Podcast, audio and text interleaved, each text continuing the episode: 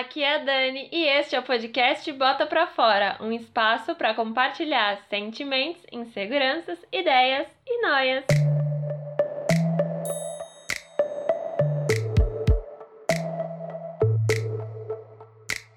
Sejam bem-vindas e bem-vindos a mais um episódio do podcast. E hoje eu vim falar de um sentimento que, na mesma medida em que ele é muito maravilhoso, ele também pode ser muito complicado. É ele mesmo, o amor. Um dos sentimentos mais intensos e profundos que alguém pode viver na vida. E quando eu decidi fazer esse tema, eu comecei a pensar: como que eu posso definir o amor? E é muito complicado, porque às vezes faltam palavras pra gente descrever. Eu acho que o amor é uma dessas coisas que tem milhões de palavras no mundo mundo, mas não dá para descrever, às vezes, algumas coisas que a gente sente quando a gente ama. Porque é uma coisa muito particular de cada pessoa. Cada pessoa vai interpretar e vai enxergar o amor de uma maneira diferente. Um poeta vai enxergar o amor de um jeito, um advogado vai enxergar o amor de outro, uma criança vai enxergar diferente de um idoso, e assim por diante. Então, cada pessoa ela vai ver o amor de um jeito muito único e muito singular. Então, é muito complicado falar sobre isso. Mas aí eu fui lá, falei, tá, vamos procurar no dicionário o que é o amor, e daí a gente vai desenvolvendo a pauta desenvolvendo do assunto. Bom, lá no dicionário, a definição que eu encontrei para o amor é a seguinte: sentimento que leva uma pessoa a desejar o que, segundo ela, é bonito, digno ou grandioso. É uma grande afeição que une uma pessoa a outra ou a uma coisa.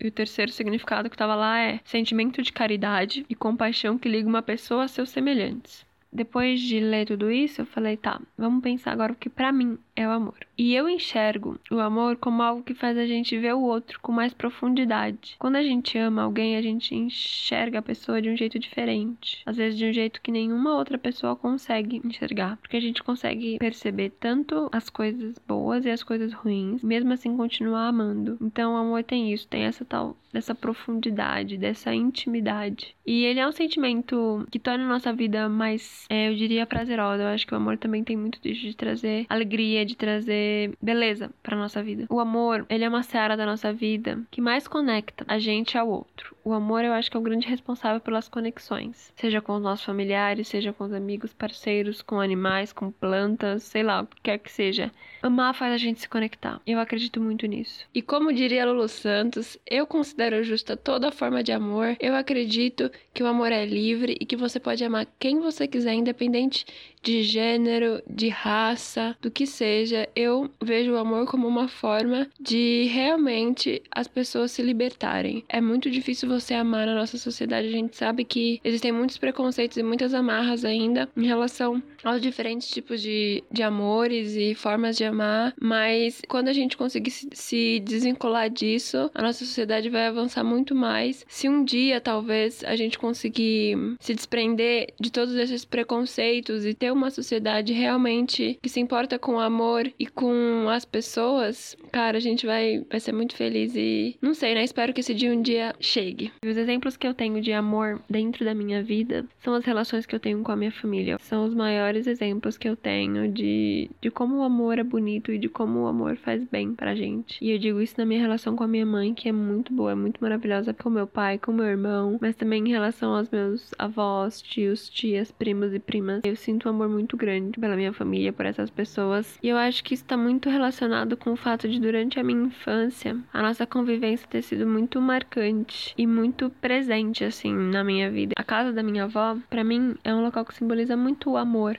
e esse amor familiar, porque é o local onde eu e meus primos crescemos, brincamos, brigamos, comemoramos e vivemos uma infinidade de coisas. Então, para mim, aquela, aquela casa representa muito do amor, apesar de brigas e intrigas que acontecem, não tem como, onde tem ser humano tem conflito, né? Mas acho que é um dos meus maiores exemplos de amor e desse amor genuíno. E quanto ao amor romântico, eu não tenho muito o que falar, não. Acho que eu sinto que até, até hoje, assim, eu nunca consegui criar essa conexão com ninguém. Talvez por falta de encontro, de encontrar, ou talvez por falta de coragem da minha parte de me entregar para uma relação. Mas eu quero um dia viver, eu acho que tá dentro do imaginário de muitas pessoas, um dia poder dizer que ama e que tá vivendo um amor. E isso de querer viver esse amor, eu acredito que seja ligado também a um pouco do nosso, do que, do que a gente gente aprendeu na infância, dessa construção que teve no nosso imaginário do amor, né? Também tem muito dessa construção, que pode ser boa, mas também que pode ser ruim, né? Porque pode ter casos de idealização. Mas durante a construção dessa pauta, eu me deparei com uma frase que me fez pensar muito sobre isso de, de por que, que a gente tem vontade e necessidade de amar. E a frase é a seguinte: o amor também tem um papel social. Quando eu li isso, eu comecei a pensar e realmente, dentro da nossa sociedade, o amor exerce um papel. As relações românticas, elas são esperadas dentro da nossa cultura. Se você cresce e não encontra um amor, não namora, não casa, vai existir uma cobrança externa e talvez interna também, eu acredito, né? Pode ser que aconteça. E principalmente se você for uma mulher. Aí a cobrança ainda é maior, é em dobro. E isso acontece um pouco por conta de todo o contexto da nossa criação e de,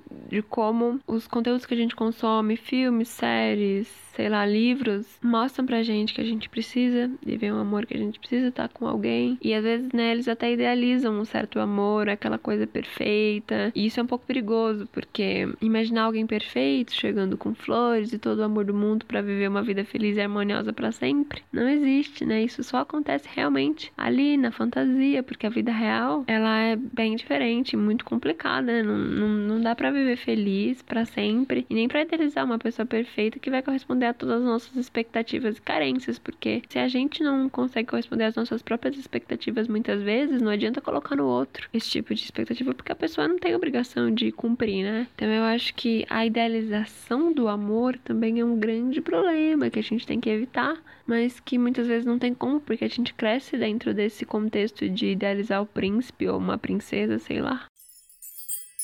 Mas durante toda a nossa vida, desde, sei lá, do primeiro amor até o último amor que a gente vai viver, a gente vai viver diversos tipos de amor. Vai ter aqueles arrebatadores, aqueles mais serenos, amores que vão durar muito tempo, outros que só vão durar o tempo que tem que durar. E durante uma leitura também que eu fiz para esse episódio, eu li uma frase no livro chamado Amores, da Regiane Folter, que diz o seguinte: Mesmo aqueles sem finais felizes podem gerar sementes que irão florescer com o tempo e a experiência. E eu acho que é bem isso mesmo, sabe?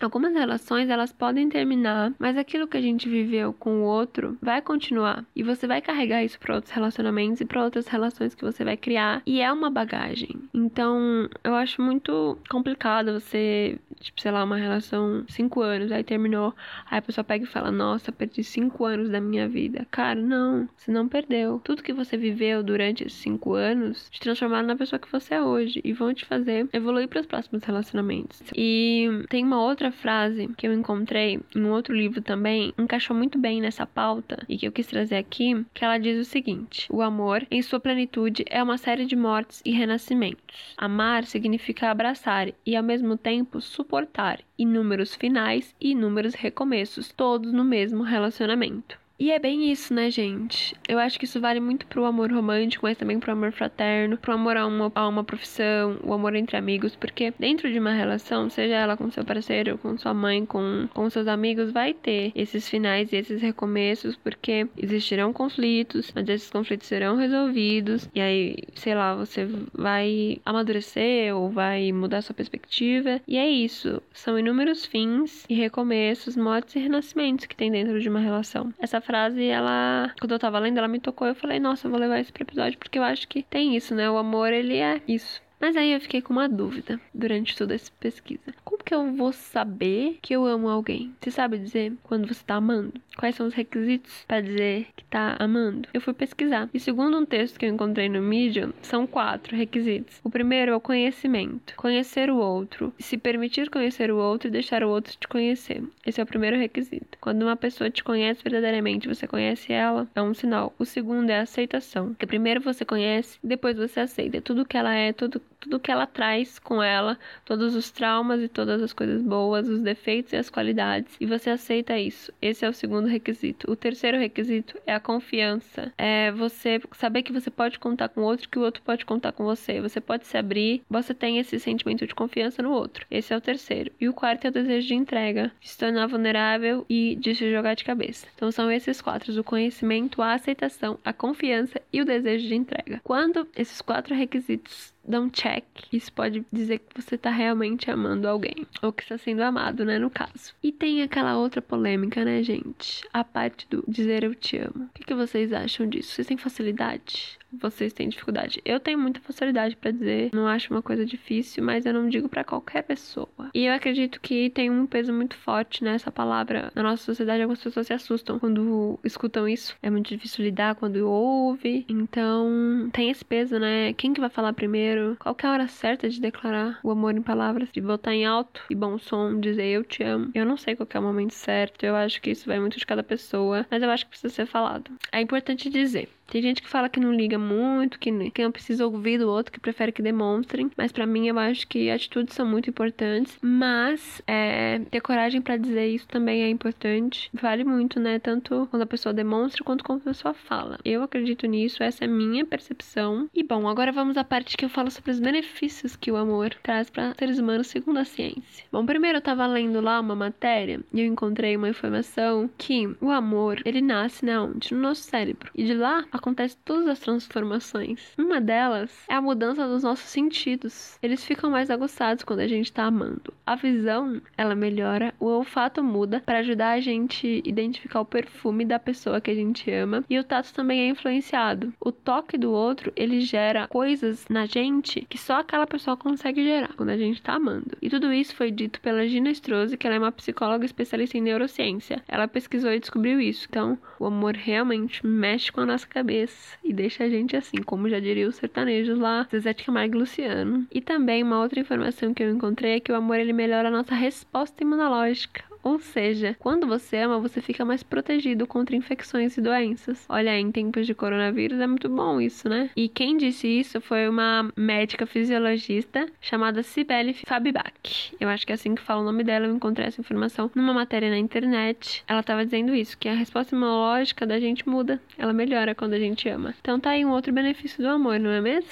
E é isso. O amor é muito maravilhoso, o amor é complicado, né? A gente sabe que nem sempre é fácil de lidar com ele e com o que ele causa. E eu pretendo falar outras vezes de amor e trazer convidados para falar também para debater, porque eu acho que é muito legal você ter outras visões, né? Então esse tema vai voltar aqui pro podcast daqui a um tempo. Aguardem que logo logo teremos mais episódios sobre amor e sobre as formas de amar. Então agora bora pros quadros. Música Bom, pronto, falei, é o quadro de dicas, indicações e coisas legais que eu encontro por aí. E a primeira coisa que eu queria indicar hoje é um livro chamado Amores, da Regiane Folter, que foi um dos livros que eu usei para construir essa pauta. E ele é um livro de contos, crônicas e histórias curtas, falando sobre diferentes tipos de amor. E é um livro leve e muito gostoso de ler, assim. É bem envolvente, você consegue ler bem rápido. E um dos textos que me marcou muito desse livro foi um conto chamado Nostalgia. Se eu fosse recomendar um texto desse livro, eu recomendaria esse. E a minha segunda indicação é uma poesia minha, que tá no Medium, chama Não Me Chame de Amor. Ela fala sobre relacionamento amoroso. E eu vou publicar ela no Instagram, num post lá. Então, se você não me segue no Medium, não consegue acessar, eu vou postar lá no arroba Bota Pra Fora Podcast. Então, você pode conferir lá, curtir e me ajudar no engajamento, tá bom? E a minha terceira indicação é uma música que também fala de amor. O nome da música é Cruel, da Nina Fernandes. Eu não sei se vocês conhecem ela, ela é uma cantora carioca, se eu não me engano, não tenho certeza, acredito acredito que sim. E ela tem músicas, muitas músicas que falam de amor, mas essa música Cruel é uma que eu recomendo.